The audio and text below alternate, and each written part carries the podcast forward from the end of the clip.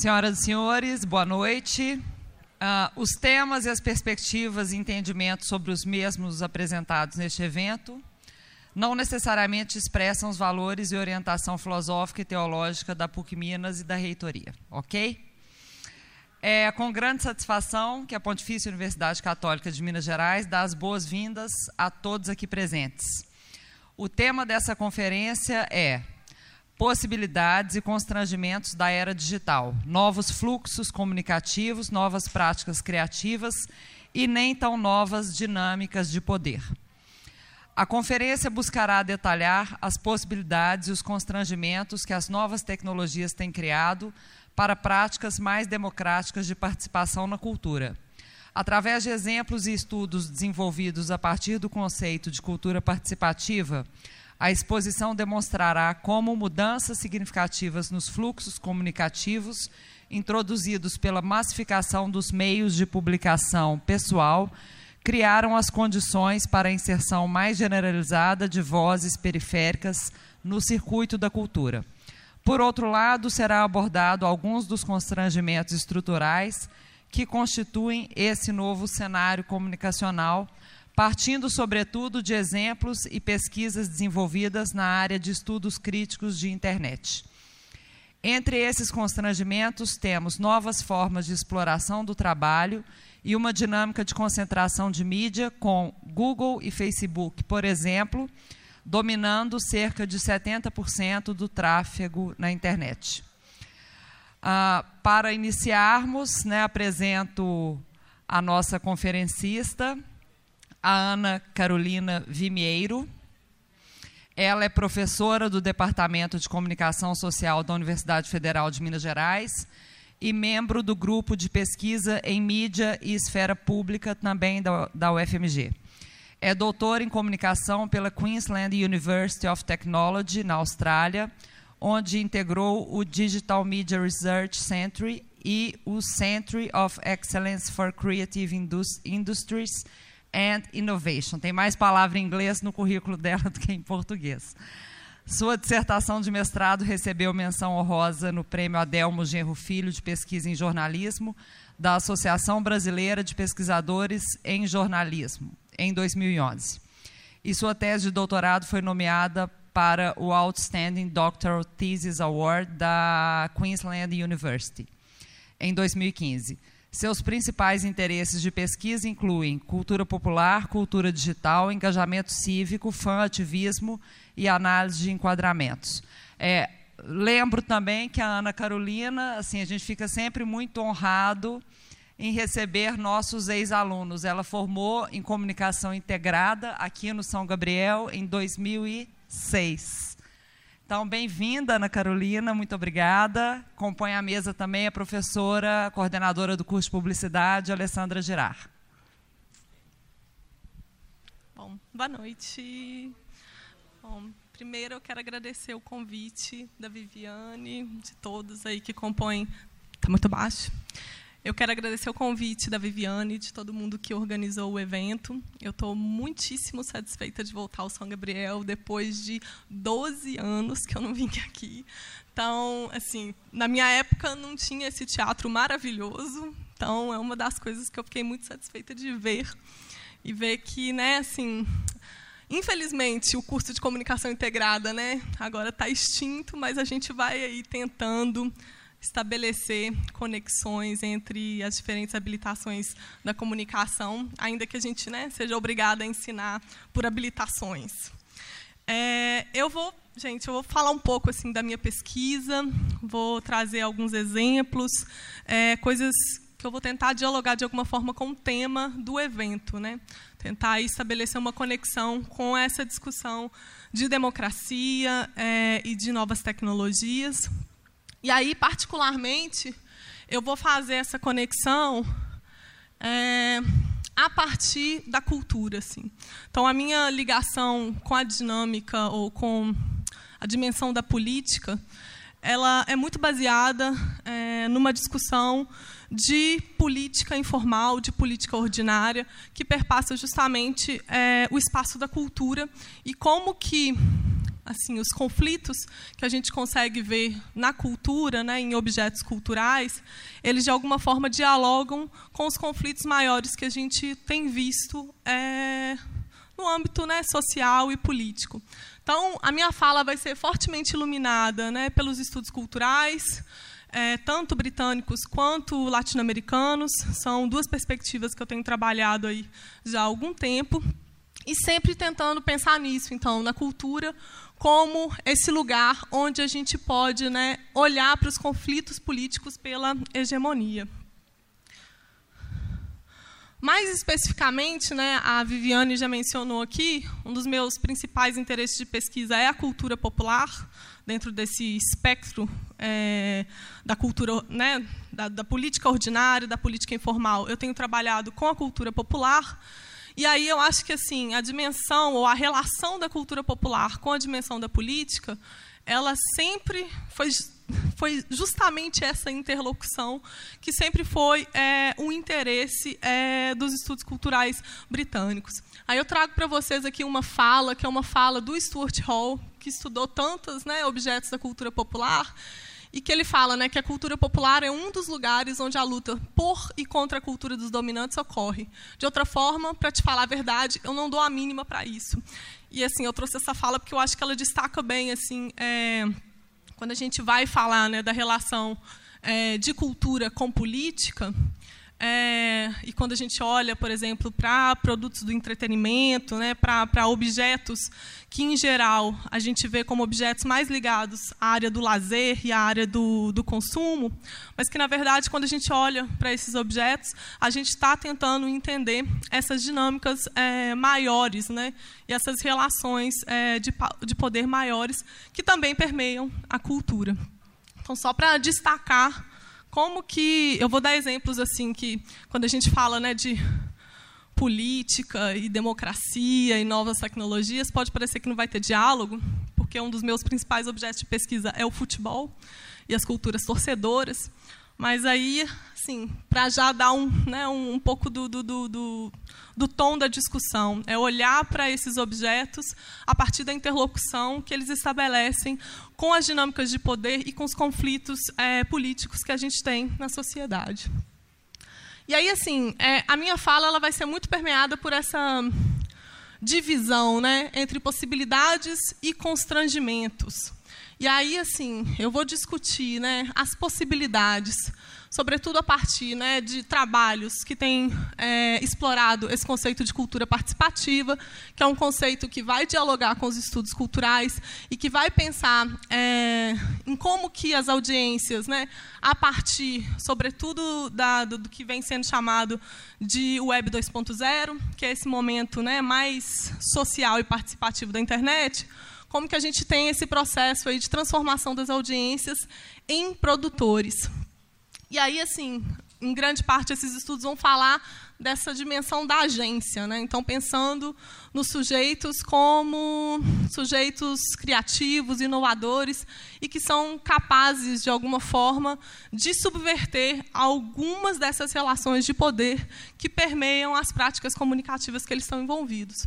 Por outro lado, quando for falar de constrangimentos, eu vou dialogar, sobretudo, com o que vem sendo chamado de estudos críticos de internet, que são estudos que dialogam com essa perspectiva, que é a perspectiva da economia política, da comunicação e da cultura. E aí, pensando explicitamente né, é, nas dinâmicas de poder que vão permear esse novo contexto comunicacional. E aí, se a gente pensar naquela divisão clássica né, entre agência e estrutura, os estudos né, de cultura participativa estão mais alinhados para essa área né, da, da, agência dos indivíduos, e os estudos é, críticos de internet mais para a dinâmica da estrutura e daquilo que, de alguma forma, constrange a nossa, a no, o nosso engajamento nesses espaços e com essas novas tecnologias. Então, assim, eu vou tentar, de alguma forma, trabalhar tanto as possibilidades quanto os quanto os constrangimentos, tentando não adotar nenhum tom muito otimista e nenhum tom muito pessimista, assim, mas mais olhando para essas né, novas possibilidades de uma forma crítica, né, tentando perceber onde que a gente pode ver caminhos e onde também que esses caminhos estão fechados. Só para falar um pouquinho de cultura participativa, para quem não tem muito, muita familiaridade com o assunto, é, esse tema, ele e, e esse conceito, né, ele é um conceito que não surge exatamente com a internet, ele é um conceito de antes né, da internet, mas que, né, desde, desde, desde que foi criado, foi utilizado para pensar nesses momentos em que os consumidores ou os receptores eles deixavam de estar só nesse papel de consumir alguma coisa e de interpretar aquela coisa, mas assumiam um papel de produtores. Então, antes da internet, o exemplo clássico aí que a gente tem é o fanzine. Né, a gente tem fanzines desde o início do século XX sendo é, produzidos. Para quem também não conhece o que é fanzine, fanzines são revistas é, feitas por fãs de algum objeto cultural. Então, sei lá, fãs de histórias em quadrinho. Eles se reúnem, ainda hoje, né, mas a maioria desses fanzines migrou agora para a internet, mas se reuniam e faziam uma espécie né, de revista, um produto que efetivamente falava um pouco dessa, desse objeto ao qual eles se dedicavam. Então, é um conceito que surge antes da internet, mas que, de alguma forma, se atualiza a partir do momento que a gente tem uma série de outros espaços que passam a abrigar esse mesmo tipo de produção, como blogs, canais do YouTube, podcasts, entre outras coisas. Essa é uma imagenzinha de um fanzine da década de 60, um fanzine de histórias em quadrinhos. Então, assim, muito diferente do que a gente tem hoje em dia, né, com os sites, por exemplo, de, de fãs de séries de TV que se reúnem para fazer crítica de, de seriado, para fazer crítica de produto midiático. A gente tinha esse tipo de coisa como precursor desses espaços que a gente tem na internet. E aí, assim, é, em geral, esses estudos, como eu falei, eles vão dialogar com os estudos culturais britânicos e vão tentar ir um pouco além daquela divisão que o Stuart Hall é, estabelecia entre tipos de leitura. Então, o Stuart Hall né, já, já tirou lá o receptor daquela posição passiva, mas, de alguma forma, é, eles tentam dar um, um, passo além. Então, não é só pensar em leitura oposicional, mas é pensar também em produzir coisas. E aí, assim, para assim, outra é, ligação que esses estudos têm é com os estudos de audiência. O Nick Coldry, que é um pesquisador bem importante né, é, da comunicação, ele fala que esses estudos são uma extensão lateral dos estudos de audiência, que a partir né, dos anos 90 começam a analisar os diferentes tipos de produtividade dos públicos. E aí esse é um conceito muito importante nesses estudos, que é justamente o conceito que vai tentar dar conta de explicar o que, que esses estudos têm de diferente dos estudos clássicos lá dos estudos culturais britânicos. Então, o John Fiske, que é um outro pesquisador também é, bastante importante nessa área, ele que propõe esse conceito de produtividade, ele diferencia entre três tipos de produtividade para falar desse momento ou daquilo que a gente produz quando a gente encontra a mídia. Então, a primeira seria a semiótica, que tem a ver com o processo de interpretação da mensagem. A segunda seria a iniciativa, que é quando a gente usa esse material da mídia como recurso para as nossas interações cotidianas. E a terceira seria a textual, que é justamente na qual a gente vai, eu estou tentando aqui né, é, destacar, que é aquele momento em que você né, sai dessa posição de receptor, então você produz algo, né, produz, e aí pensando em algo material, né, assim, tangencial. E aí, assim, é, a produtividade textual, em geral, nesses estudos mais inici, né, iniciantes, eles é, focavam, por exemplo, em objetos mais criativos e artísticos que eram produzidos, por exemplo, em comunidades de entusiastas, como os fãs de histórias em quadrinho, entre outras coisas. Aí, só para a gente atualizar a produtividade textual hoje em dia, ela vai aparecer muito na forma desse tipo de coisa, né, das, de todos os memes cotidianos que a gente é, consome. E, em geral, esse conceito vai estar ligado a essa ideia de algo que é produzido nesses estudos aí, né, de, de, de cultura fã, que se alimenta desse universo com o qual ele, te, ele dialoga, mas de alguma forma, né, é, extrapola esse universo, né, faz piada desse universo ou é, critica esse, esse universo, etc. Então, essa imagenzinha aí fazendo né, um, uma certa piada com a história lá do Winter is Coming, do Game of Thrones. Outro exemplo, Para quem é atleticano, com certeza conhece. É, e aí, trazendo um pouco já da minha pesquisa, é, são as inúmeras coisas que torcedores né, têm feito é, recentemente. Uma delas, além de né, transformar o Vitor em santo, depois do, do, da Libertadores de 2013, foi criar coisas como essa. Né, assim, uma oração que vai se alimentar lá na Ave Maria, mas vai trazer todo o contexto do, do, do Vitor e da história do Vitor, etc. Então, são esses tipos de objetos né, que dialogam com esse universo com o qual essas pessoas estão, é, são né, apaixonadas e que, de alguma forma, ao mesmo tempo, você tem algo material sendo produzido. Então, não é mais só pensar é, em interpretação e usar esses objetos como recurso, é efetivamente produzir alguma outra coisa a partir desses objetos.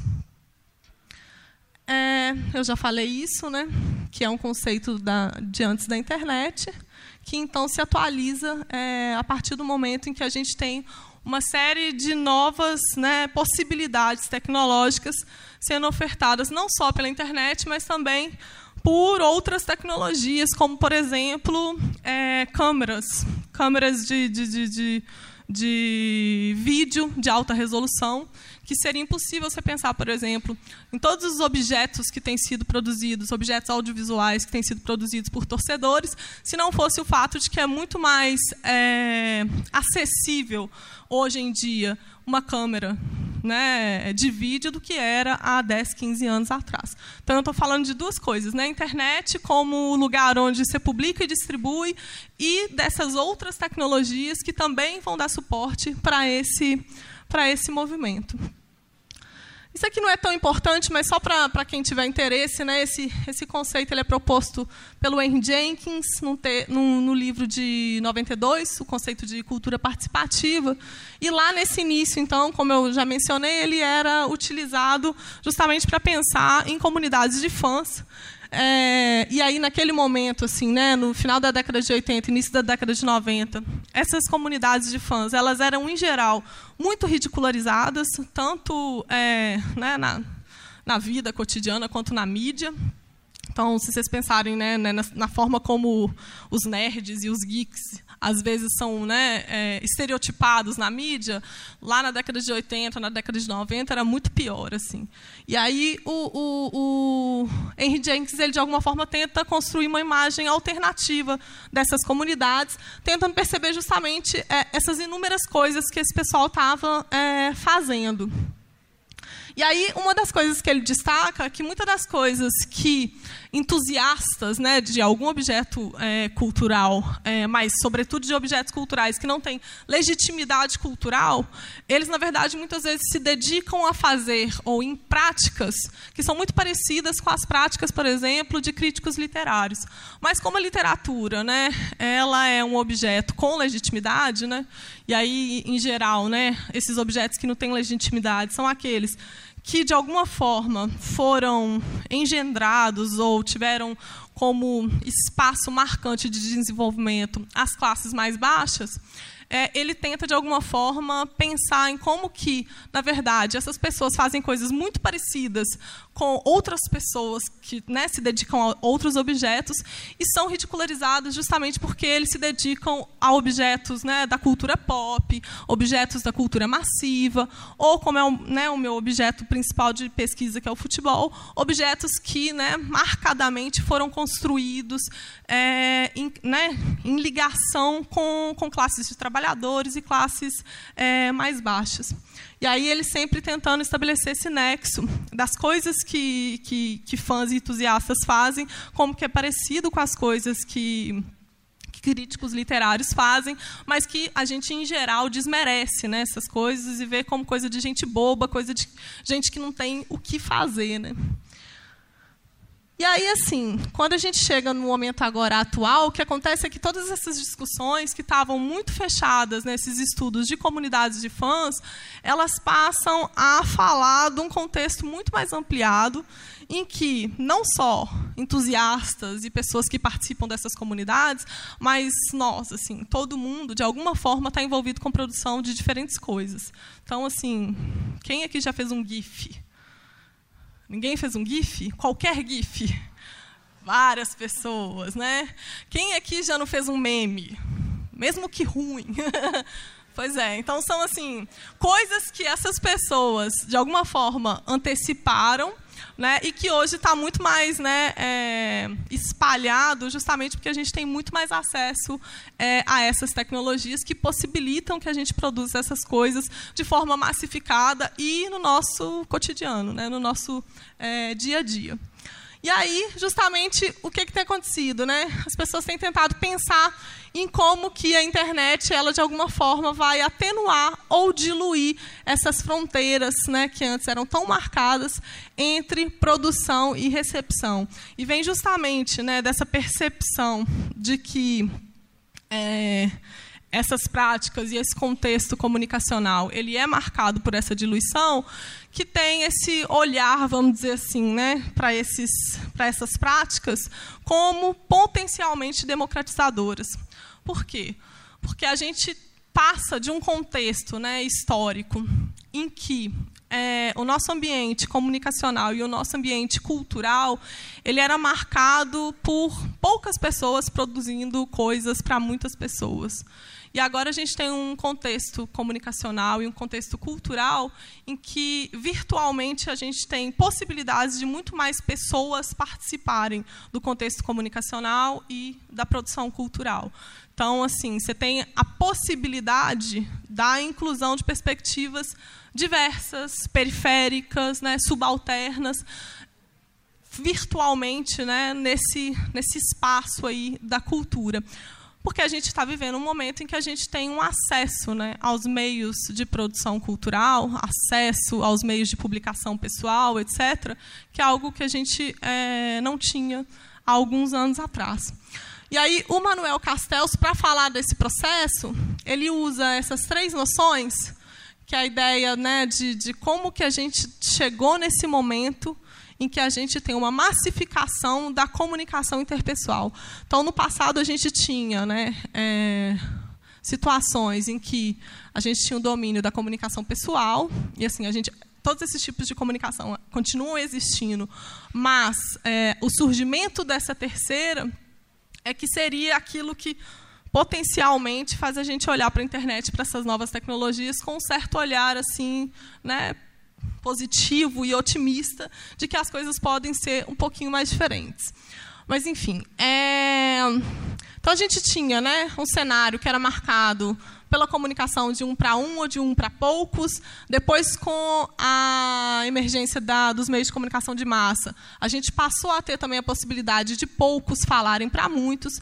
E agora, né, com, com o surgimento da internet e, sobretudo, aí, é, desde o final dos anos 90 e início dos anos 2000, a gente tem essa massificação da comunicação interpessoal, que é a possibilidade de muitos falarem para muitos e efetivamente participarem né, da construção da cultura. Né? Então, se a gente for pensar em cultura nesse sentido mais ampliado de, de sentidos, valores que a gente compartilha, é, lá atrás era muito mais difícil a gente pensar é, numa cultura que fosse produzida por todos. Né? A cultura que a gente consumia, em geral, era uma cultura produzida por poucos, né? assim, por alguns poucos que produziam e a gente consumia. E hoje, potencialmente, a gente teria esse espaço para que essa cultura fosse produzida por muitos, ou que muitas pessoas e diferentes perspectivas participassem dessa, dessa construção. Aí eu chego mais especificamente nos exemplos, é, falando um pouco aí, né, do, do, do, do, desse objeto meu de pesquisa, que é o futebol, especificamente os torcedores e a torcida do Atlético. É, eu tenho pesquisado projetos de produção de mídia de torcedores. Torcedores, assim, quem aqui é torcedor? Assiste, acompanha? Ok. Pode ser cruzeirense também. Fundamentalmente, eu não sei assim, né, quem tem mais contato, quem tem menos contato, mas torcedores de todos os clubes têm produzido assim uma imensidade de coisas hoje em dia, né? A gente tem vários projetos de produção textual, vários projetos de produção sonora. Então a gente tem, por exemplo, de todos os maiores clubes do Brasil, a gente tem pelo menos uma rádio digital sendo produzida é, sobre cada um desses clubes. A gente tem uma imensidade de projetos de produção audiovisual, com vários canais do YouTube com conteúdo original sendo produzido por torcedores. A gente tem muitos projetos é, de produção fotográfica, com várias é, essas imagens que estavam nesse slide anterior, são todas é, produzidas por um torcedor, que é o Daniel Teobaldo, que tem fotografado a torcida do Atlético desde 2012. E a gente ainda tem uma série de, de, de, torcedores engajados aí com, com a Wikipedia e outras wikis. Então, uma série de coisas que torcedores têm, têm feito e aí, gente, por que, que assim, isso é tão interessante, pode ser tão democrático e tem tanto potencial?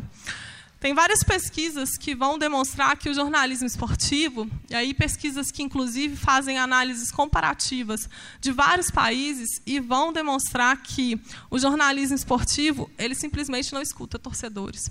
Então tem uma dessas pesquisas que né, o dado específico é que 1,8% das fontes que são ouvidas no jornalismo são os torcedores. Então, fundamentalmente, os torcedores eles não têm espaço na mídia tradicional para falar sobre esse objeto que eles ajudam a construir. E aí a gente tem esse espaço, né, esse, esse, esse contexto diferente, em que torcedores passam, sim, a produzir e fazer coisas sobre os clubes deles. Então, só para dar uns exemplos mais específicos, no caso do Atlético, por, por exemplo, a gente tem o projeto do Fael Lima, que é o Camisa 12, que é tanto um blog quanto um canal do YouTube. E o, o Fael Lima que hoje eu acho ainda é o representante do Atlético na bancada do Alterosa Esporte, não é? Ou não? Alguém me corrija. É, né? O Fael Lima, quando eu entrevistei ele para minha pesquisa, é, há uns quatro, quatro anos atrás, ele ainda não era o representante, ele era estudante de jornalismo, e ele fazia desde 2009 é, esse projeto dele. E aí, o que, que o Fael fazia? Né? Acho que hoje quem faz é o pessoal que assim, tá junto com ele nesse projeto, mas fundamentalmente até 2014 era assim, a grande parte das coisas era ele que fazia. Todo jogo do Atlético ele ia para o estádio, ele gravava a preparação da torcida fora do estádio, ele entrava dentro do estádio e ele virava as costas para o jogo e filmava a torcida, filmava a performance, performance da torcida, filmava tudo aquilo que a torcida estava fazendo e depois filmava também é, depois do jogo. Ele passou anos fazendo isso em todos os jogos e fundamentalmente tentando de alguma forma dar visibilidade para aquilo que a gente não vê é, em geral na mídia é, tradicional. Além disso, ele produz né, uma série de, de mini documentários com personagens, vamos dizer assim, da torcida atleticana, tentando justamente explorar as histórias dessas pessoas é, com o Atlético. Assim, eu estou dando o um exemplo do Atlético, mas esse tipo de projeto a gente vê em todos os outros clubes, não é uma coisa específica do Atlético. Eu estudei o Atlético e estou usando ele como exemplo, mas a gente vê isso em vários outros contextos. Além disso, por exemplo, os, os projetos é, fotográficos, é, tem três é, fotógrafos que foram os que eu é, explorei melhor na, no meu trabalho, que têm feito né, coisas como essas fotos que eu, que eu mostrei. Né? Pessoas que fazem coisas muito parecidas com, com o Fael Lima, mas produzem fotos. Né? Então, vão para o estádio, é, antes do jogo, tira a foto da preparação. Durante o jogo, vocês vejam que essas imagens todas, elas não estão... É, representando, elas não estão pegando é, momentos né, da ação efetivamente do jogo e não estão retratando aqueles atores que são os atores que a gente poderia falar que são os atores do centro né, do, do, do, do espaço de visibilidade é, do futebol. Ele está, na verdade, né, olhando para aquele outro lugar né, que não tem tanta é, visibilidade. E o Daniel também, quando eu conversei com ele em 2014, ele tinha três anos que ele fazia isso, quase todo jogo ele ia e ele produzia essas fotos. Bom, Resumidamente, assim, qual é o ponto disso tudo, né? E aí, assim, eu trabalho com torcedores, mas tem gente assim, trabalhando com outras coisas, pensando em como que tanto a internet quanto essas novas tecnologias têm mudado, por exemplo, é, o cenário da música. Então, como que hoje em dia, né, aquele caminho tradicional para um músico se tornar músico, né? Então, ele precisava de alguma forma ter uma gravadora, precisava passar pela essa gravadora, ter um agente, tinha uma série de coisas, uma série de intermediários entre esse músico e ele efetivamente se tornar músico para esse público maior. E como que essas ferramentas têm, de alguma forma, mudado esse caminho.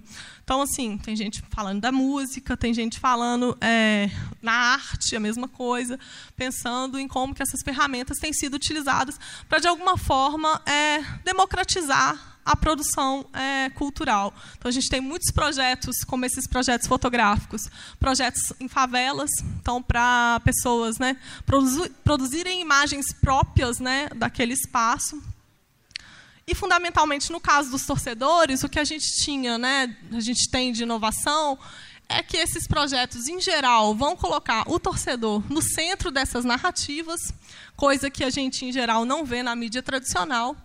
E também eles, de alguma forma, renovam o que a gente pode chamar de métodos tradicionais é, de reportagem no jornalismo esportivo, ao não dependerem tão fortemente daquelas rotinas produtivas que são tradicionais da área do esporte, que é né, ir lá no CT e cobrir o dia a dia do clube, e né, acompanhar a entrevista do, do atleta que está falando naquele dia, não é exatamente essa dinâmica da produção dos torcedores. Né? E aí, por que não é essa dinâmica? Eles têm uma capacidade aí de criar ângulos que não são muito usuais para contar as histórias é, do futebol. Só que, ao mesmo tempo, né, como eu falei para vocês, eu queria falar das possibilidades dos constrangimentos. Então, essas são as possibilidades. Né? A gente tem uma série de coisas sendo feitas que, de alguma forma, modificam né, é, esse cenário cultural que a gente está é, tá vivendo. Ao mesmo tempo, esses estudos eles têm sido criticados né, por terem um olhar muito utópico e idealizado sobre esses efeitos democratizantes dessas potencialidades das tecnologias digitais. E, ao mesmo tempo, assim, tem várias coisas que a gente tem que considerar. Por exemplo, é, a gente tem um certo paradoxo nessa produção de mídia digital, que é o fato de que a internet ela depende largamente do que a gente pode chamar de trabalho voluntário. Então, muitos, muitos desses torcedores, eles, por exemplo, é, produzem coisas para espaços que são hospedados em grandes portais das empresas tradicionais de mídia. E muitos desses torcedores não têm o trabalho deles monetizado. Efetivamente, eles estão ali produzindo várias coisas, é, monetizando aquele espaço, mas não é efetivamente eles que estão recebendo por aquele é, trabalho.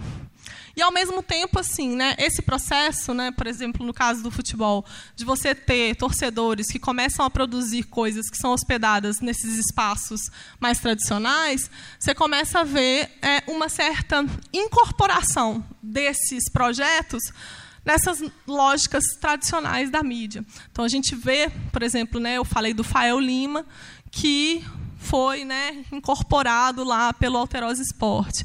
E aí a gente tem vários casos também de projetos e torcedores que, de alguma forma, fazem essa transição né, de, de, de, de projetos que são mais amadores para, de alguma forma, irem produzir coisas na mídia é, mais convencional.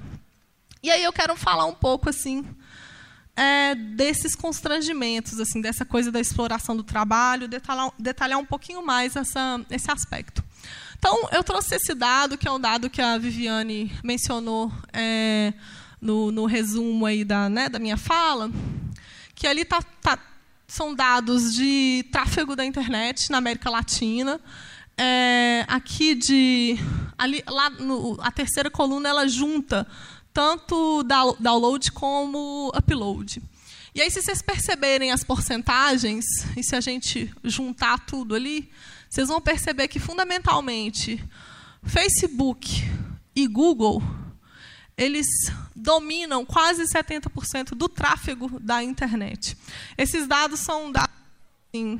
Opa. Dados que são difíceis da gente é, encontrar e exatamente ter confiança. Mas aí eu trouxe um outro aqui também, que é um gráfico de 2013. Em 2013, é, as plataformas do Google elas caíram um determinado dia do ano. E aí, é, um pesquisador ele mediu a redução no tráfego de internet naquele momento que tinha caído é, os servidores do Google. E aí ele chegou a essa conclusão, aí vocês estão vendo que tem uma queda ali muito acentuada, de que quando o Google caiu, 40% do tráfego da internet, é, o tráfego da internet foi reduzido em 40%. Outros dados. É, esse daqui são de da onde que vem é, da onde que vem a, a, indicação ou da onde que as pessoas estão vindo quando elas chegam no determinado é, site. E aí vocês vejam que a gente tem um processo de aumento do, da indicação, vamos dizer assim, de Google e Facebook dos caminhos, dos caminhos que as pessoas devem seguir na internet. Então, fundamentalmente, ali, a gente tem 75% é, de, dos acessos a outros espaços vindo também do Facebook e do Google. Essa é uma outra pesquisa que vai falar sobre essa diferença entre usuários da internet e usuários do Facebook. Muitas vezes as pessoas tendem né, é, a achar que as duas coisas são coisas diferentes. E aí a gente tem esse gráfico que é pergunta para as pessoas se o Facebook é a internet, e aí mede o nível de concordância com essa frase. E aí você tem, por exemplo, lugares em que 65% das pessoas acham que o Facebook é a internet, e esse outro gráfico que vai demonstrar que tem pessoas que falam que usam mais o Facebook do que a internet. Então vejam que ainda que a gente tenha uma série de possibilidades, essas possibilidades estão certamente muito amarradas a dois atores, sobretudo no caso da internet, que é o Google e o Facebook. Então, todas essas produções né, que eu estou falando para vocês, quais são os espaços que essas pessoas estão distribuindo e divulgando esse trabalho? No Google e no Facebook. Nem todos eles vão conseguir efetivamente é, monetizar esse trabalho de forma que ele se torne rentável e que eles possam efetivamente se dedicar àquilo ali.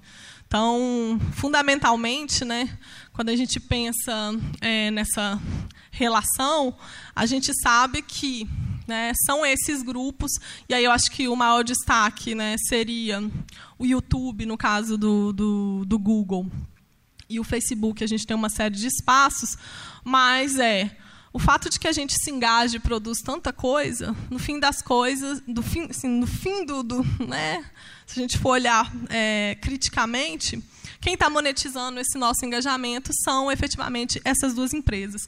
Então, se assim, né, no cenário de mídia tradicional a gente costumava falar de concentração de mídia, a gente né, costumava falar de, de quanto é, né, o, o, ecossistema midiático do Brasil é fortemente dominado por poucas empresas, empresas que são muitas delas familiares.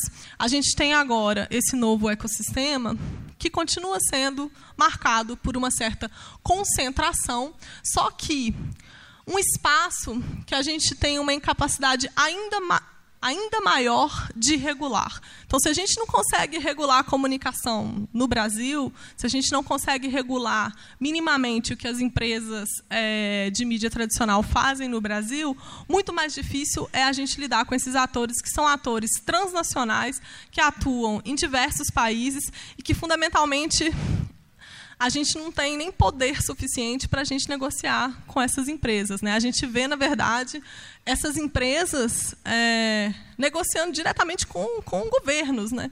Então, assim, o Facebook vai lá e faz acordos com o governo da China.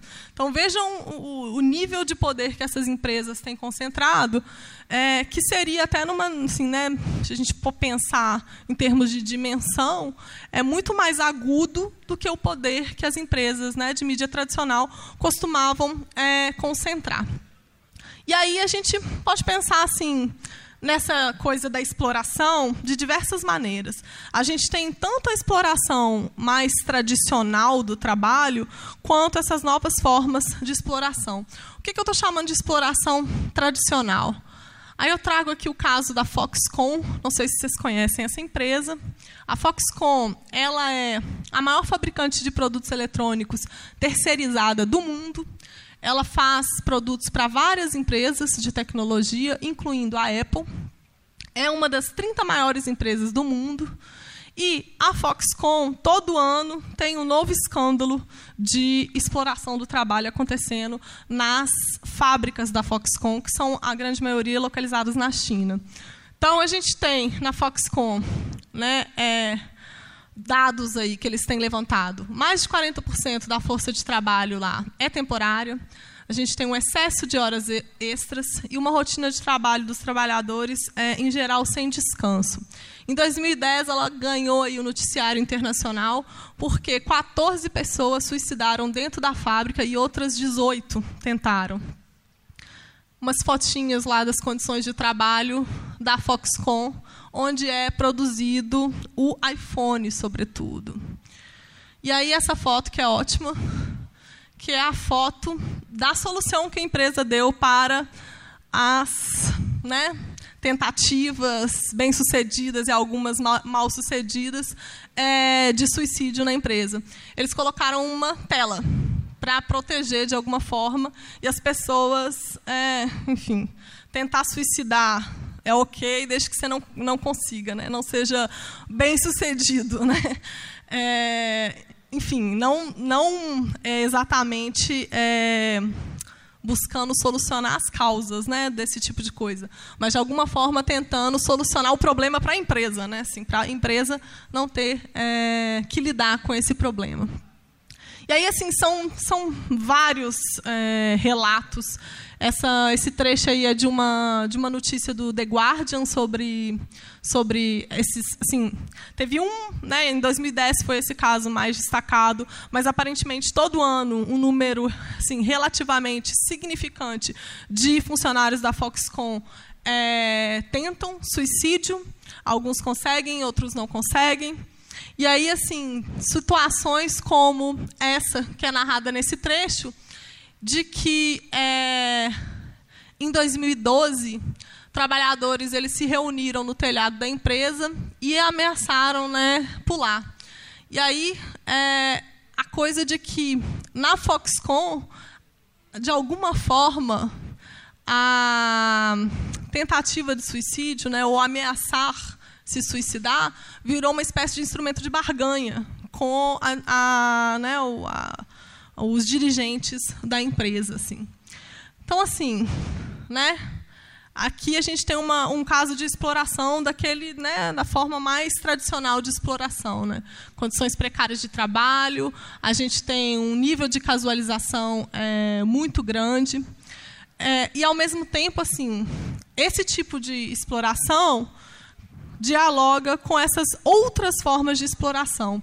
E aí eu chamo a atenção para vocês é, de um dado que vem de um pesquisador que tem é, analisado né, esse tipo de coisa, que ele, ele fala como que é, a gente pode olhar para a razão entre receita e funcionários de empresas tradicionais e essa razão no caso de empresas de tecnologia.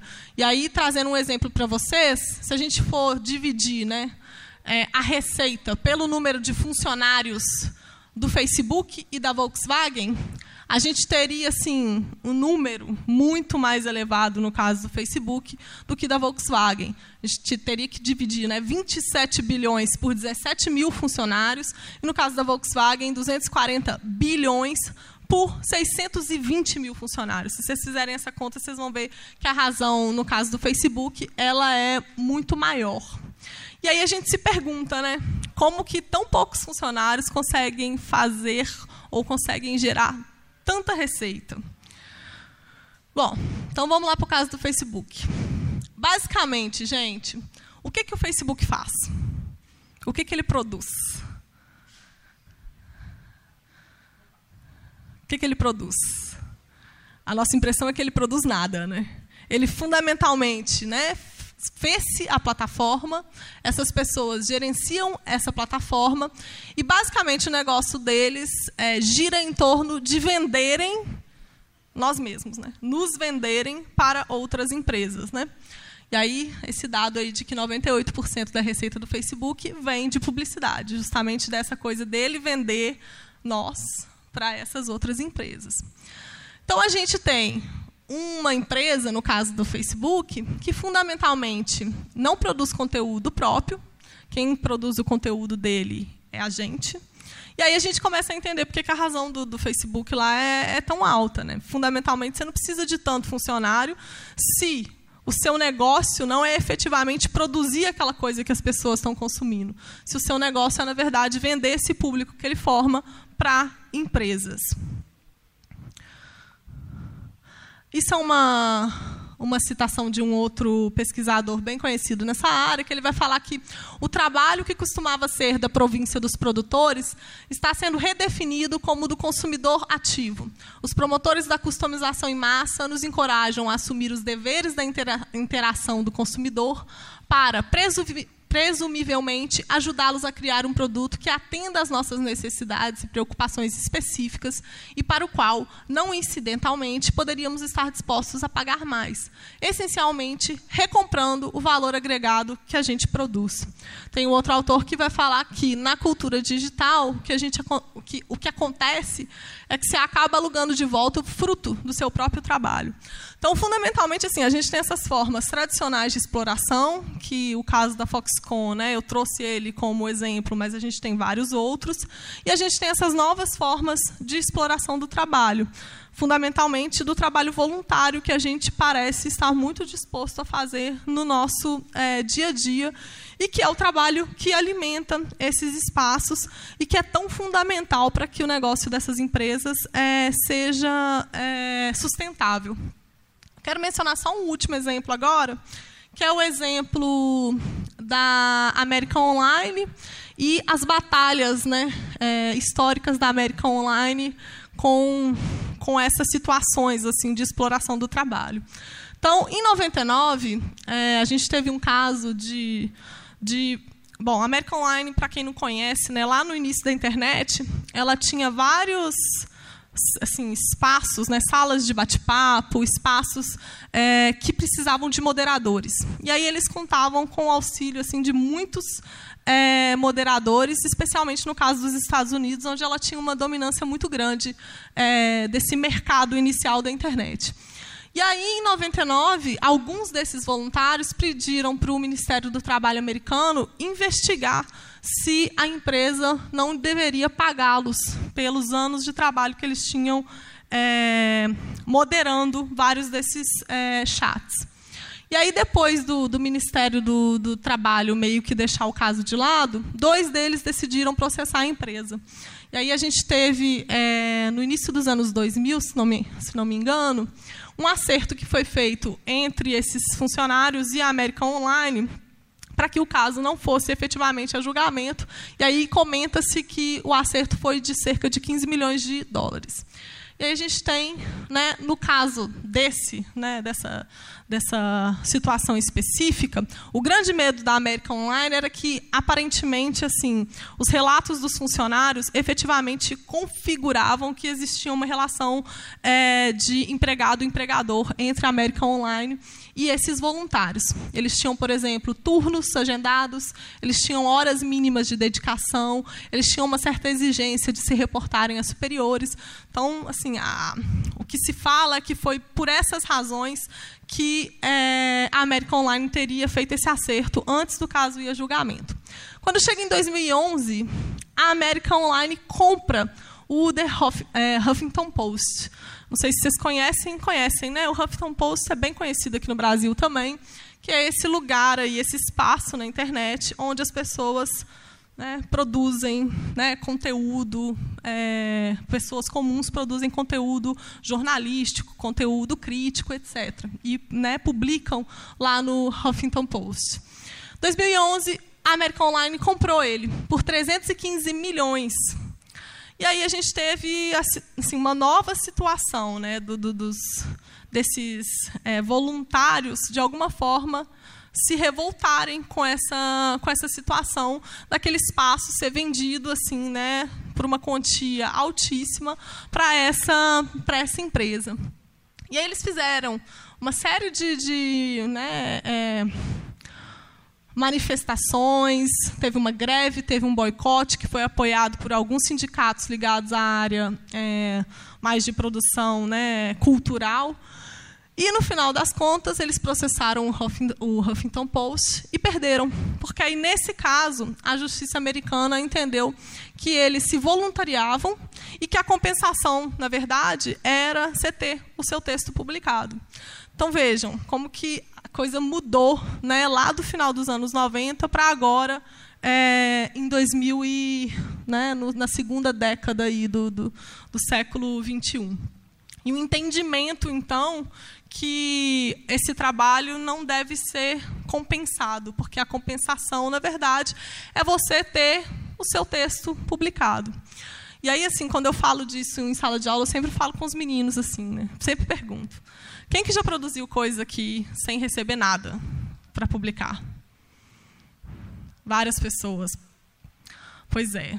Muitas pessoas veem isso como o quê? Como a porta de entrada, não é? É a porta de entrada para você conseguir algo remunerado.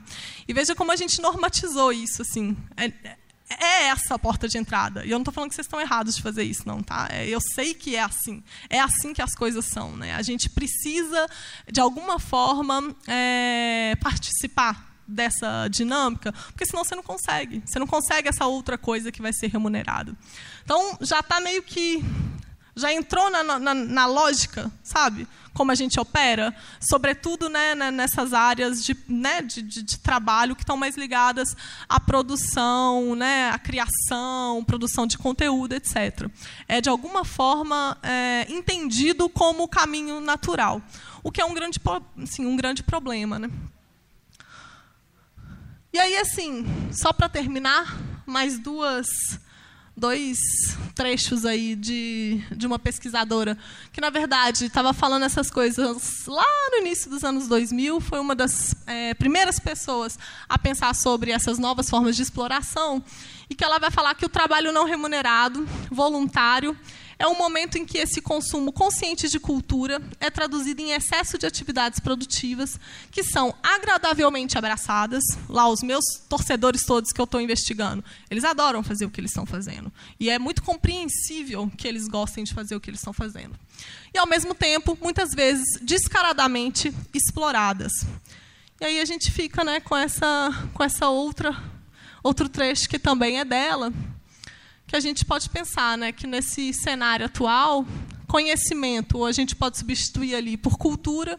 A cultura ela é produzida coletivamente, mas a produção ela é compensada seletivamente.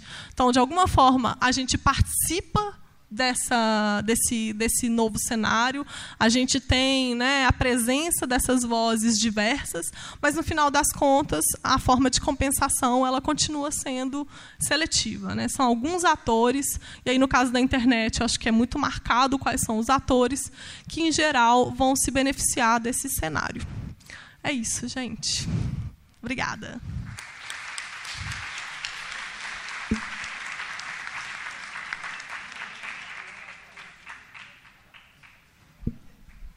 Obrigada, Ana. É, gente, vamos abrir para as perguntas.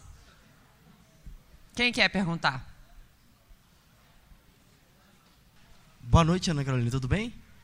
É, meu nome é Renier, sou estudante de jornalismo aqui da PUC. E quando você fala dessa questão da, da democratização do. Ah, vou esperar que você o microfone. Quando você, quando você traz à tona essa questão da democratização, né, a partir da internet, é, eu, vou, eu busco lá, lá no. Não sei se você chegou a ler esse livro, A Cauda Longa, que ele vai dizer que a internet, não por uma democratização, né, mas muito mais por uma questão de fragmentação do mercado de consumo. Porque aí você cria uma plataforma na qual você encontra os nichos né, específico e as pessoas vão poder, vão poder produzir a partir disso. Né? E aí isso vai impactar a música, né? Ele, no caso, o estudo é, é especificamente sobre a quebra das grandes gravadoras, das grandes é, empresas que vendiam que vendiam disco, né? É, e no, no, no, seu caso, essa, é, da sua pesquisa, essa produção de, né, de cultura, de, de, de informação e de cultura em massa, é, no caso de ser remunerada, aí eu queria que você me, me explanasse o seguinte: é, é possível? Você diz no caso dessas, é, por exemplo, como no caso dos torcedores, né? É, eu não sei se é possível e nem sei se os torcedores querem, assim, né? E não só no caso deles, né? Tem uma série de outros sujeitos, indivíduos fazendo coisas que fundamentalmente é, estariam aí produzindo de alguma forma numa, num tipo de economia que é uma economia alternativa, né? ou uma, uma economia que, que ela se desenvolve paralela a essa economia principal, vamos dizer assim, da, da internet e dos meios de comunicação, é, tanto tradicionais quanto novos. Eu não sei se é possível, eu não sei se eles querem, mas fundamentalmente tem alguém se alimentando dessa disposição deles de produzir coisas, entende? E aí, assim, a grande né, é, diferença também é que os meios tradicionais, eles fundamentalmente produziam coisas, né? Assim, qual era ou qual é ainda, né, o principal atuação ou a principal coisa que uma empresa como a Globo faz? Ela efetivamente produz algo, produz um, um conteúdo, um objeto que é consumido pelos consumidores é, dela. E aí, no caso dessas né, empresas é, de tecnologia, e especificamente dessas duas grandes empresas, elas não produzem. Elas não produzem exatamente aquilo que é consumido no espaço, que é aquele espaço é, que é visto como o produto que elas geram. Então, assim, eu não sei se é possível. Nem, a questão nem, nem é pensar se é possível, mas pensar em como que, na verdade, são poucos atores é, se alimentando desse, dessa disposição assim em massa que a gente tem de alguma forma é, produzir coisas assim. E aí eu digo não só disposição, mas assim existe um, um, certo entendimento e uma certa pressão, inclusive social, assim, de que você tem que estar nesses espaços, não é? Você tem que atualizar esses espaços. Então a gente não só faz é, como eu falo, no caso dos torcedores, com a intenção e porque a gente quer, mas também a gente faz porque é o jeito como as coisas devem ser. Na concepção que, que, que reina, assim, a gente acha que as pessoas têm que efetivamente atualizarem o Instagram delas o tempo inteiro, produzir fotos, tirar fotos e colocar fotos. E, e essa, esse entendimento de que esse é o caminho alimenta ou retroalimenta exatamente esse processo, entende? de que poucas empresas vão, de alguma forma, é, se beneficiar desse, dessa nossa disposição. Assim. Tem mais alguém que quer perguntar? Olá. Ricardo Marçal, décimo período direito. Beleza? Beleza. Você falou lá atrás a respeito de muitas, de poucas pessoas falando para muitas num determinado momento, e agora você tem muitas pessoas falando para muitas pessoas, né? Aí, e isso, obviamente, pelo menos do meu ponto de vista, gera uma série de preocupações e transtornos com essa democratização maciça da informação. Como é que você visualiza isso, esse, esse, essa, essa democratização é, maciça mesmo e brutal da informação hoje, que, que e o que, que você vislumbra, e o que, que você pensa, e onde que isso vai chegar? Como é que você, como é que você vê essa, essa, essa, então. essa coisa dessa informação, assim, até meio que desproporcional, né? A própria velocidade mesmo das coisas. Como uhum. é que você uhum. observa isso? Eu, eu, nem gosto de usar muito essa palavra democratização, não. Eu usei ela mais aqui, é, mais porque era o tema do, do, do, do evento, do que efetivamente eu uso ela assim com frequência eu acho que assim o que mais me interessa nesse processo é justamente esse acesso massificado a esses meios de produção de cultura, assim, sabe? É, tem uma uma discussão que o dissertor fazia lá atrás, é, sobre como que, na verdade, a produção cultural ela estava nas mãos de muito poucas pessoas, assim. E aí ele vai falar, por exemplo, das grandes obras literárias, de como que a gente tinha e a gente ainda tem uma relação em que algumas pessoas né, escreviam essas obras e a gente, de alguma forma, é, tinha, inclusive, que decifrar o que aquelas pessoas queriam dizer com aquelas obras. E uma relação de poder aí, né, entre autores e leitores, que ela foi sendo reproduzida mesmo na época da comunicação em massa, assim, né, saindo mais da coisa da literatura e pensando né, no, no da imprensa de massa, pensando nos meios de comunicação mais massivos, que a gente continuava de alguma forma assim com essa com essa relação de poucas pessoas produzindo e muitas pessoas é, consumindo. E aí tinha essa essa coisa no caso da literatura de que inclusive a gente tinha um certo direcionamento de como que a gente ia ler aquelas obras. Né? E aí, assim, por exemplo, se você não compreende exatamente o que, que o autor queria dizer, você, inclusive, assim, a gente continua sendo repreendido na escola, por exemplo. Né? Você tem que exatamente compreender o que o autor queria dizer. Então, tem até um, assim, uma certa regulação da forma como você interpreta esses produtos. E aí, quando a gente pensa nessa coisa de uma massificação do acesso à produção cultural, é, eu acho que tem essa dimensão democratizante se a gente for pensar justamente que hoje em dia a gente não tem, entende, tão poucos produzindo para esse, esse muitos assim. E, ao mesmo tempo, a gente tem uma possibilidade ou uma variedade de leituras sobre essas outras coisas que é muito variada. Assim, a gente não é, entende a nossa a nossa leitura ou a forma como a gente apreende esses objetos culturais, ela não é tão guiada e tão determinada por esses assim, grupos seletos de autores. Então tem uma, entende? Tinha uma dinâmica de poder muito marcada que ela é problematizada a partir do momento em que a gente tem é, muito mais gente tendo acesso a esses meios de produção. Só que quando você, tem, você fala que tem muita gente tendo acesso a esses meios de produção, você não está avaliando efetivamente o que está sendo produzido. Né? Então, eu trouxe aqui casos exemplares de coisas extremamente interessantes que torcedores estão fazendo. Só que tem coisas que são muito não exemplares. Você tem, por exemplo, no caso do futebol em particular, é, muitos produtos que são permeados, por exemplo, por discursos machistas, discursos é, extremamente é, homofóbicos, que são assim as duas coisas mais marcantes do cenário do futebol, né? E aí, se você for pensar em outras coisas, você vai ter a proliferação de outros discursos, né? Discurso de ódio, intolerância, né? Uma série de outras coisas. Então, fundamentalmente, eu estava falando do acesso, entende? Eu não eu não estava, é, como é que eu falo? É uma possibilidade, uma possibilidade que pode se efetivar ou não, né? Você vai ter coisas das mais diversas sendo produzindo, é, produzido quando você tem uma massa de pessoas com acesso a esses meios é, de produção. E aí pode se tornar extremamente não democrático, como a gente tem visto né, em muitos casos aí, com todas as fake news e, e todos os casos de intolerância, etc. Assim, é a potencialidade, né? mas como ela se concretiza vai depender de, né, de caso a caso. É, boa noite, Igor, do oitavo período de psicologia. É, isso que você trouxe assim casa muito com um artigo que eu li recentemente da Paula Sibilha, que fala de uma questão de uma cultura performática, né?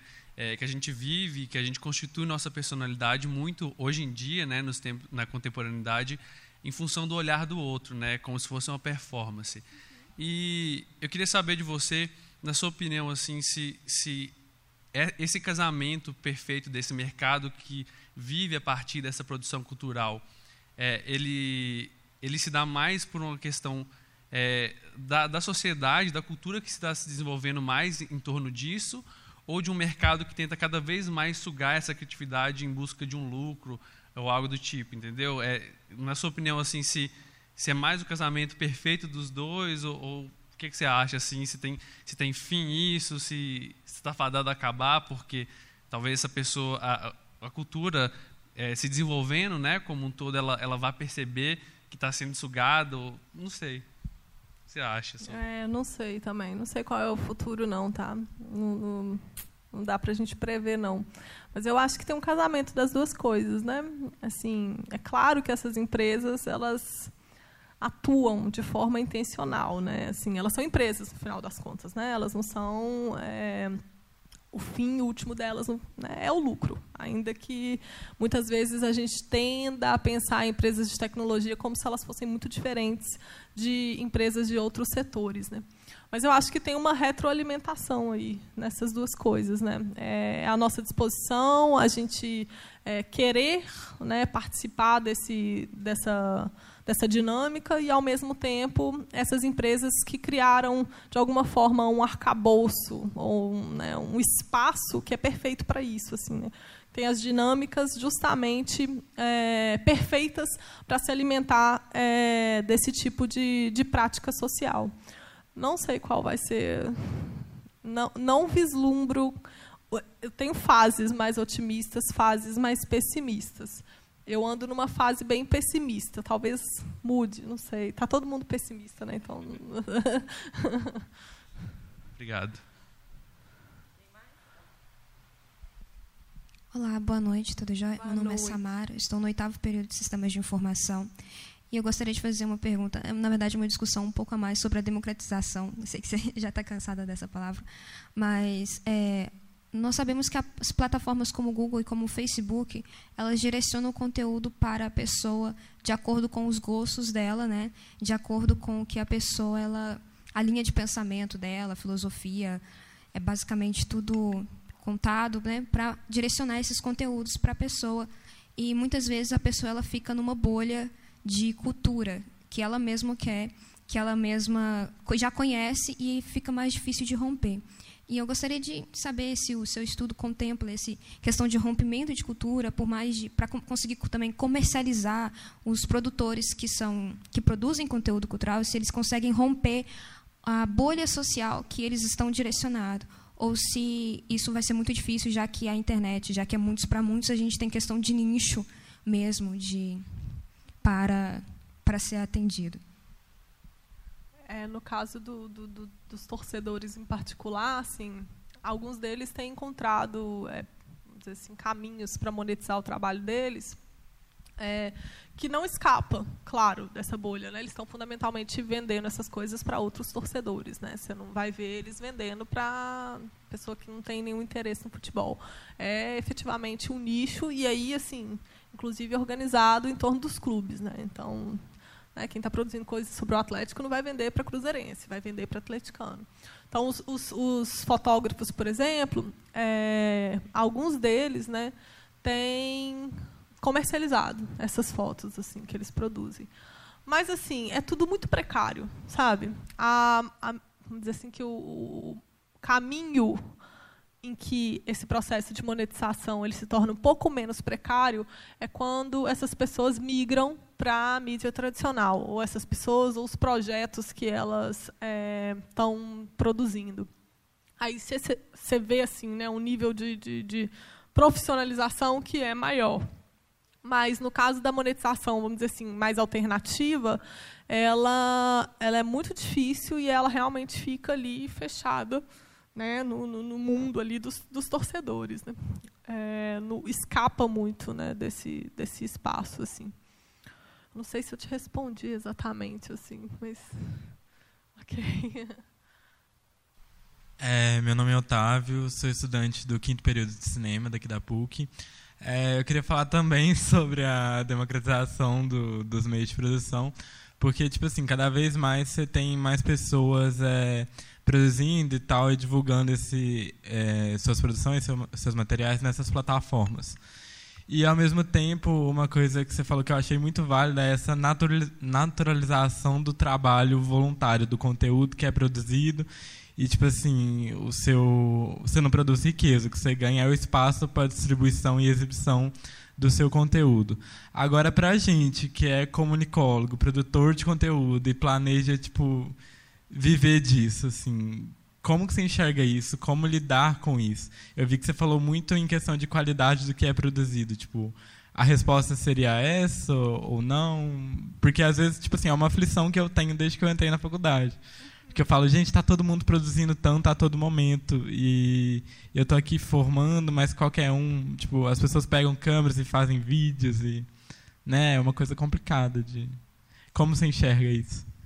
Deixa eu pegar carona na pergunta dele, porque eu acho que tem a ver um pouco com o que eu queria te perguntar. Assim. Primeiro, eu, a palestra é boa quando ela abre 500 possibilidades né, da gente fazer conexão e de vontade de perguntar um monte de coisa, enfim.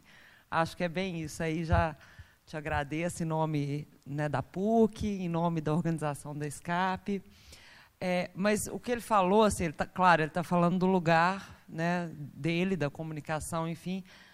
Eu recebi hoje, eu já tinha recebido antes, todo mundo acha que já recebeu isso no WhatsApp, que é justamente isso, assim uma mensagem falando: o Netflix faliu as locadoras, o Booking complicou é, a vida do, do, da, do, do, pessoal do turismo, o Uber tá, mudou o panorama do, dos táxis, enfim. Então, assim, a gente tem esse fenômeno né, que, que surge com a internet de uma precarização e de uma mudança total assim em várias indústrias. Né? O jornalismo é uma também que está super é, afetada com, né, com a chegada dos, dos meios digitais. Então, assim, é, qual que é a nossa saída? E aí, quando você fala do Google e do Facebook hoje né, dominando o mercado e que nós somos os produtores de conteúdo não remunerados, eu fico pensando assim, se tem alguma coisa no horizonte, assim, se você enxerga, porque as mídias elas são né, na, na, internet elas são muito flutuantes. O Orkut existia até muito pouco tempo, hoje não existe mais. O fenômeno do YouTube ele é muito recente, ele dura até quando? Então, assim, se você consegue enxergar alguma coisa é, no, né, no, no, horizonte, assim, se tem alguma experiência, enfim, é, alguma saída para que, que haja uma distribuição talvez mais justa desses outros atores, né, ou que produzem conteúdo ou serviço, enfim, pegando carona no que ele. Então, não, não tem, sim. Se eu soubesse, né, eu tava rica. Podia virar o Facebook. é, não, assim, gente, é uma concentradora. É, eu acho que assim tem diversos setores passando pela mesma crise e os seus exemplos são ótimos, porque todos advêm dessa, dessa mesma coisa, né, que é justamente a precarização. Né? E aí, no caso da comunicação, a gente tem um, assim, uma coisa específica, né, que é, de alguma forma, a passagem do, do, do, do dessa, do domínio da produção né, é, de conteúdo, que a gente tradicionalmente estava nas nossas mãos, né, assim, dos profissionais da comunicação, para a mão de várias outras pessoas. E aí a gente tem uma certa dificuldade de lidar com isso, assim, né? Como que a gente vai encontrar saídas para que, primeiro, não vire o caos total, né, de todo mundo produzindo qualquer coisa, porque em alguns momentos a nossa impressão é que o cenário hoje é esse, né? Assim, tá todo mundo produzindo qualquer coisa, qualquer coisa sendo dita, qualquer coisa sendo consumida, e aí um círculo meio vicioso, né, de que a gente tem uma grande dificuldade, inclusive, para identificar aquilo que é verdade, aquilo que vem de fonte segura, aquilo que vem, né, que tem uma certa legitimidade para ser dito. Só que, assim, eu não sei muito qual é a saída, assim, né? Como que a gente poderia pensar é, certo né, modelo de negócio para comunicação. Eu acho que tem muita gente pensando nisso no caso do jornalismo. Essa não é a minha área específica, assim, mas eu sei também que eles não encontraram muitas respostas ainda. E e a outra, assim, a outra dimensão que eu acho que é muito importante é o aspecto da regulamentação. Só que, assim, eu, eu sei que é muito importante, eu sei também que é uma dimensão muito difícil da gente mexer, assim.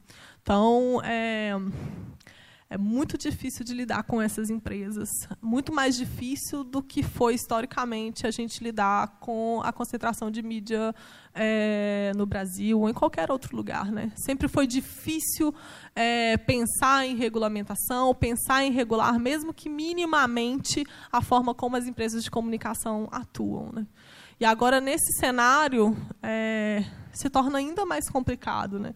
Tem essa coisa de que essas empresas, elas muitas vezes se negam a ser vistas como empresas de comunicação, e elas não querem ser vistas como empresas de comunicação justamente para não dar nenhuma brecha para elas serem reguladas. Né? Então, o Google, o Facebook adora falar que não é empresa de comunicação porque eles não produzem conteúdo. É assim, é esse o argumento deles, inclusive. Né?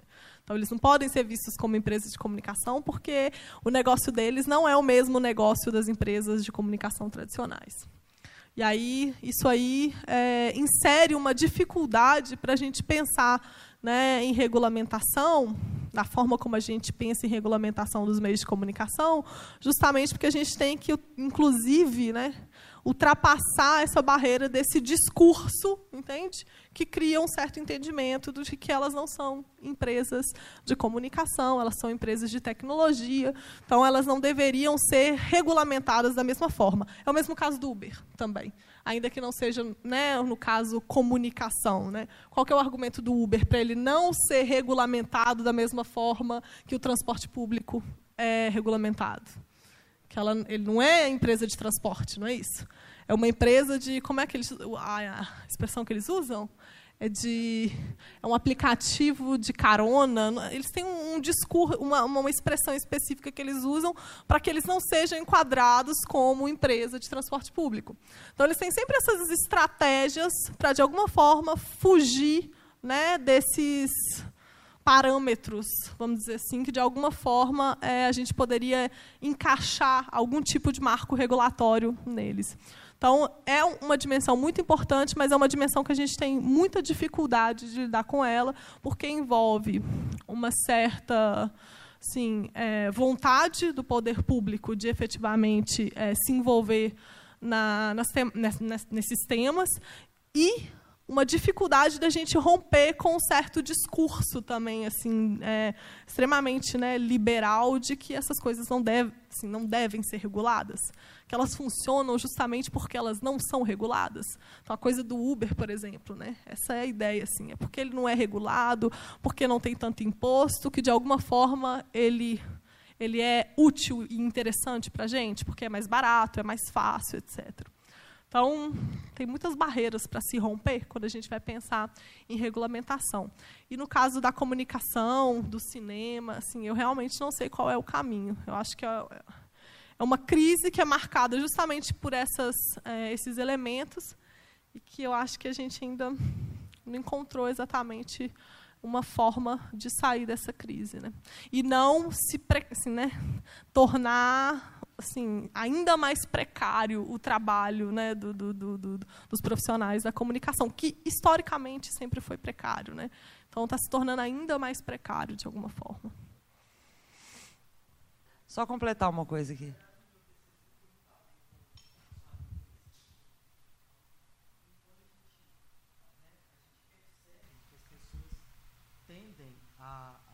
Falar, a, a utilizar essa questão da democratização da internet, que é algo que isso não é nem plausível, né? É, em 2016, o Banco Mundial revelou que 20% da população humana é analfabeta e 60% da, da humanidade está offline, ou seja, não tem acesso nenhum à internet. Na minha pesquisa também a gente fez um levantamento com a última PNAD de 2017, e esses números se refletem aqui no Brasil também, ou seja, 60% a 70% das pessoas não estão conectadas à internet, e as que estão conectadas à internet, elas a, a, a utilizam para mandar mensagem via WhatsApp. Né? E aí, quando a gente pensa nessa questão da informação, da produção da informação, eu acho que seria interessante você, né, assim, como doutor, assim, pontuar, né, porque existe uma diferença muito grande, né, entre informação, é, opinião e produto de entretenimento no geral, né? Porque informação em si é aquilo que de alguma forma vai a, afetar ou trazer algum tipo de benefício ou de esclarecimento para a sociedade ou para um grupo específico de indivíduos, né? E opinião e, e, e produção de conteúdo de entretenimento é algo que, de certa forma, não vai impactar diretamente nem, nem as leis vigentes naquele país, nem nada, né? Porque hoje nós vivemos aí a guerra das, do lacrei nos, nos, nos, nos, nas redes sociais, como se alguém dissesse uma frase de efeito e colocasse uma tampa sobre um poço profundo de, né, de desigualdades e etc. Só isso que eu queria. É, assim, essa divisão entre informação e opinião, ela é muito, assim, de qual curso que é que você falou que você é? Do direito? Você é do jornalismo? Eu tenho um pouco de medo dessa divisão entre informação é, e opinião, porque eu acho que ela, assim, se você for pensar em todas as correntes construtivistas que vieram aí para pensar né, na conformação da realidade, em como que as coisas aparecem para a gente, né, ou como que se conforma aquilo que a gente entende como realidade, é muito difícil a gente traçar uma linha clara entre informação e aquilo que, que não é, entendi, verdade, fato. Assim, o que é fato? Né? É, é, muito difícil. Então, muitas das discussões, às vezes, que a gente né, vê é, sobre fake news, por exemplo, e, e, a dimensão da verdade, né, é, é, é uma, uma, assim, é um, um, lugar meio nebuloso a gente falar exatamente de verdade de fato. É, quando a gente está pensando em comunicação. Parece que a gente está voltando lá atrás e, de alguma forma, é, voltando a falar de, de, de, de reflexo, sabe? De, de, de voltando no entendimento de como se conforma a realidade, que a gente já desconstruiu, assim. Ao mesmo tempo, a noção de opinião, por exemplo essa não é a noção de opinião como ela foi, por exemplo, tematizada pelo Habermas, né, que é o grande pensador né, na, da questão da opinião, da opinião pública. Na verdade, a, a, dimensão da opinião ela deveria ter aí né, um nível de reflexividade. Né? A opinião ela não está ligada ao que você acha. Né? A ideia de opinião e de opinião pública no Habermas ela é, ela é ela é construída a partir de uma certa reflexão social. Então, ela tem um nível de, reflexi, sabe, de reflexividade. Então, ela, não é, ela não é uma coisa negativa. Ela é uma coisa, na verdade, que a gente deveria construir ela. A gente não constrói. A gente pensa a opinião muito na base dessa né, do, do, do, achômetro, assim, né, o que eu acho, né, o que eu acho de uma coisa. Né. E a ideia de opinião, originalmente, não seria essa. Né.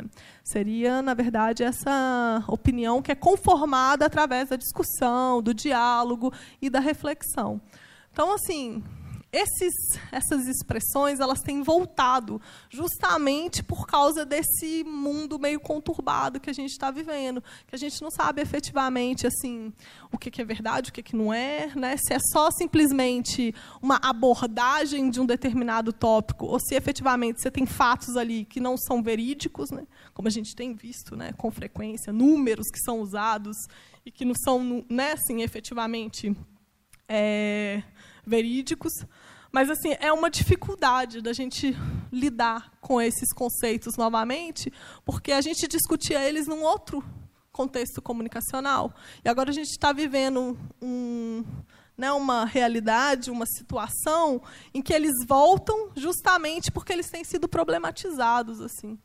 Então, eu não sei se necessariamente a gente conseguir é, estabelecer essas divisões assim entre informação, opinião, etc., se resolve muito da nossa vida, porque no final das contas eu acho que a gente não consegue trabalhar com essas classificações tão demarcadas do que é opinião e do que é informação. E eu estou lembrando lá da propaganda da Folha. A propaganda da Folha, vocês viram, a recente? Que é muito isso, assim de que fatos e opinião. É, e aí ela trabalha muito com essa ideia de opinião como, de alguma forma, aquilo que não vai estar tá na folha. Assim, né? O que está lá são os fatos. E aí, assim, né? o que são fatos? Né?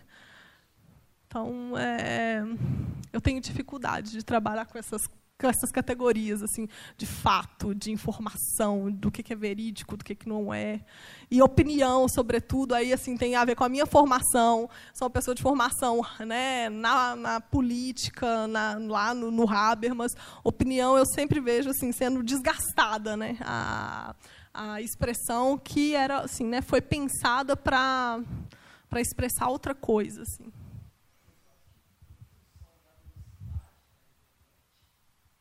teoricamente novo, porque a gente vive, é, não há esse tempo de Não, esmiuçar.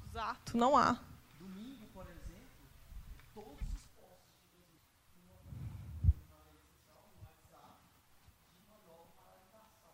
Ninguém reflete, todo mundo só reage, né? Assim, só reage. É. A mesma coisa agora, né, do, do, do incêndio lá no Museu né, Nacional. É, todo mundo está procurando uma explicação muito rápida e muito cômoda para a coisa, e aí cada lado né, aí do espectro político querendo, de alguma forma, tirar a sua culpa da situação, e aí assim, é só na base da reação. Né, não há nenhum tipo de... de que eu acho que se tornou mais... É, esse tipo de coisa se tornou ainda mais candente, mais intenso, justamente por causa da velocidade com que tudo ocorre. Assim. Possivelmente. Tem algumas pessoas que têm estudado, quem trabalha com né, mais ligado à política, pensando é, nesse tipo de tema, e aí é como que certos espaços da internet eles não são exatamente propícios para a formação dessa opinião pública informada, que seria teoricamente o que a gente gostaria de ver, né, na, na, no espaço público e na esfera pública, seria a formação desse tipo de opinião é, pública. E que muitos espaços na internet, na verdade, não são espaços que parecem se conformar a esse tipo de dinâmica, né? E aí, sobretudo, com a polarização que a gente tem vivido, ainda mais, assim, dificulta ainda mais, né, que exista qualquer tipo de diálogo ou de discussão para que a gente chegue, né, de alguma forma, a uma formação mais racional dessa opinião, né? Então, e aí tem outros que não, né? Tem outras pesquisas que vão é, destacar que alguns espaços ainda são capazes de fornecer as condições para que a gente tenha a formação é, dessa opinião pública mais bem formada. E aí você vai ter do, dois lados aí do pessoal que trabalha mais com política, que cada um pensa de uma forma. E aí cada um desse, dessas dessas linhas, eles vão trabalhar com espaços diferentes. Assim. Então, tem espaços que parecem promover mais ou prover mais condições para que exista discussão e outros que parecem prover menos. Né? E aí, assim, a gente pode pensar, é, por exemplo, na coisa do Twitter, que até ontem era 140 caracteres, assim, né? E a dificuldade de você pensar em discussão quando você tem um limite tão restrito de, de palavras. Ao mesmo tempo, você tem grupos é, no Facebook que muitas vezes funcionam bem em termos de discutabilidade, justamente porque as pessoas, de alguma forma, estão muito interessadas num determinado assunto, estão ali reunidas naquele espaço e acaba efetivamente tendo algum tipo de discussão. Então, cada espaço vai ser capaz né, de, de, de, potencializar ou não é, um tipo de comportamento aí, é, ou não. Né? E aí depende do tópico, enfim. Tem uma série de pesquisas nessa área. Assim.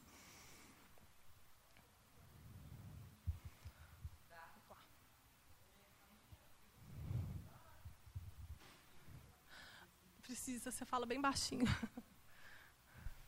É o seguinte, na área de computação, no TI, você falou de Facebook, Google, já existem regulamentações aqui no Brasil, que é o Marco Civil da Internet, e recentemente a gente aprovou a Lei de Segurança dos Dados dos Usuários.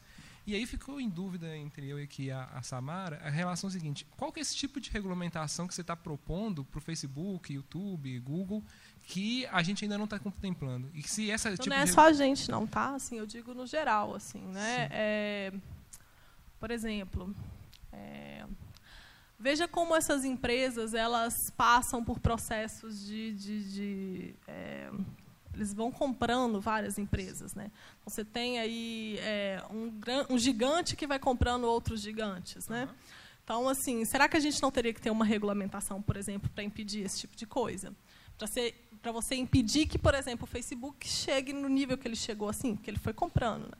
Comprou o WhatsApp, comprou o Instagram e sei lá quem mais ele vai comprar. E aí, assim, até onde vai chegar essa porcentagem, entende? Então, eu não falei especificamente do Brasil, não. Eu acho que a gente tem uma dificuldade de regulamentar em geral. A gente tem regulamentações específicas ou regulamentações muito abrangentes e muito abertas, entende? Que aí trabalham com vamos dizer assim, idealmente, elas são excelentes, como o caso do Marco Civil na internet.